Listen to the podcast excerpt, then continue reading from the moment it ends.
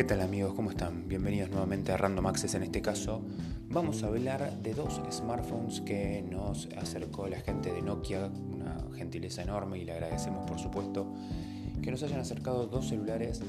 En este caso uno que pinta ser un candidato a la gama alta, no termina de ser un teléfono de gama alta, pero es muy interesante.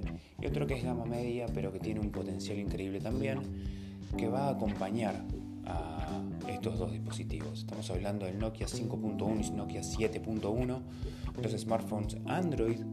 Parece extraño hablar de Nokia y de Android, pero bueno, son dos Android que tienen muy buenas características y que vamos a contarle a continuación. Lo primero que nos parece importante destacar es que en estos dos casos hay una muy buena eh, muy buen trabajo sobre el diseño y por sobre todas las cosas eh, en, el tacto. En el tacto uno se da cuenta de la calidad de construcción de estos celulares. El Nokia 7.1 es un dispositivo que tiene terminaciones muy finas, mezcla una especie de aluminio con, con un plástico casi de vidrio, con una terminación muy delicada, lo hace estéticamente muy lindo.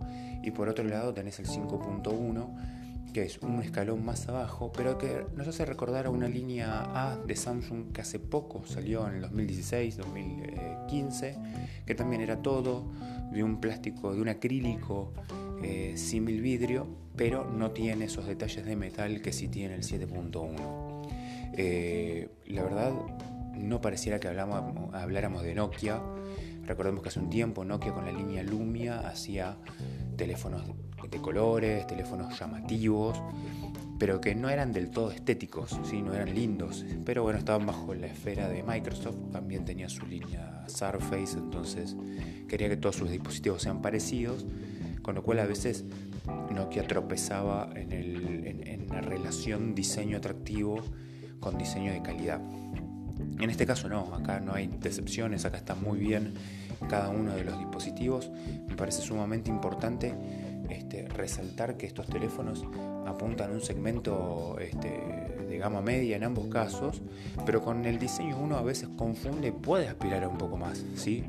Este, realmente no, no, no, le quedaría para nada mal en la mano a un ejecutivo este, importante porque la verdad no tiene nada que envidiarlo con los teléfonos más caros del mercado. Estamos hablando de teléfonos que oscilan entre los 11.000 y los 17.000 pesos, más o menos, con lo cual eh, habla de otro segmento con respecto a los smartphones, no compite contra Apple, no compite contra Samsung en su gama alta, con lo cual queda clarísimo.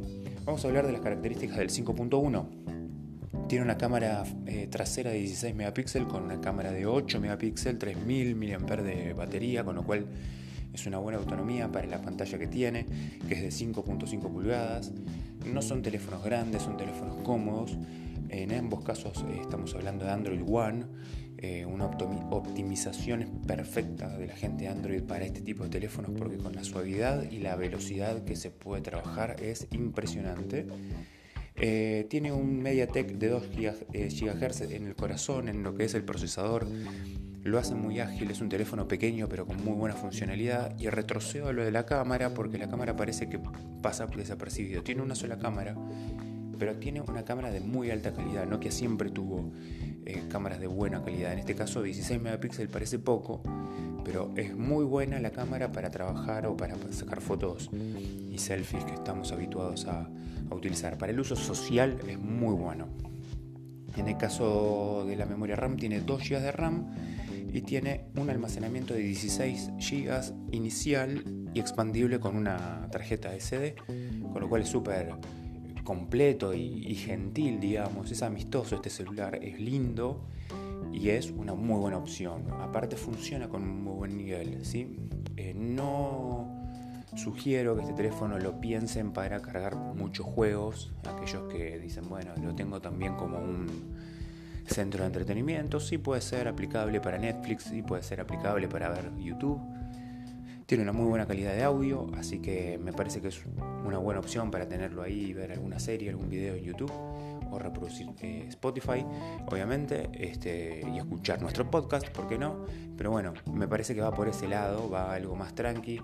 Eh, obviamente que todo lo que es redes sociales, perfectamente bien, tiene un muy buen rendimiento en eso pero como les digo, no es para sobrecargarlo con videojuegos. Y en el caso del 7.1 tenemos una pantalla de 5.8, un poquito más grande, un poquito más alargado incluso, un eh, procesador Snapdragon 630 de 1.8 GB que lo hace muy ágil realmente.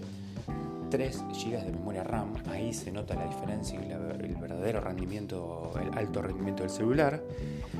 32 GB de almacenamiento más tarjeta SD, muy buena capacidad para hacer un celular de, estas características. Y sobre todo porque tiene dos cámaras traseras, acá sí entra esto del gran angular y demás, 12 megapíxeles más 5 la cámara trasera y una frontal de 8 megapíxeles eh, para las selfies. Importante, en ambos casos me parece muy importante destacar que los celulares eh, no son terminales de alta gama, lo tengo que repetir porque es muy importante cuando lleguen y lo vean que tiene un aspecto espectacular, van a considerar de que no tiene por qué competir tan abajo y tiene que sacarle chispas al Samsung Galaxy S10 o, también al Apple iPhone eh, más reciente, pero nada que ver porque los otros tienen un desarrollo mucho más grande, tienen características mucho más altas que lo hacen diferente. En este caso, me parece importante que, ubiquemos cada uno en su segmento. No son teléfonos para exigir mucho, insisto, en la capacidad gráfica. El software es el limitado, el Android One básico que sirve, pero que no les va a ofrecer mucho más que el uso propio de las aplicaciones. ¿sí?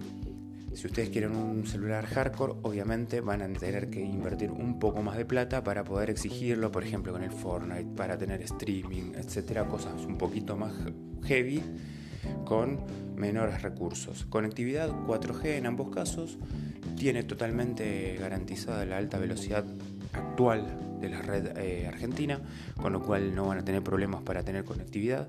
Y es un celular que, en estos casos, los dos celulares son dispositivos que están totalmente recomendados.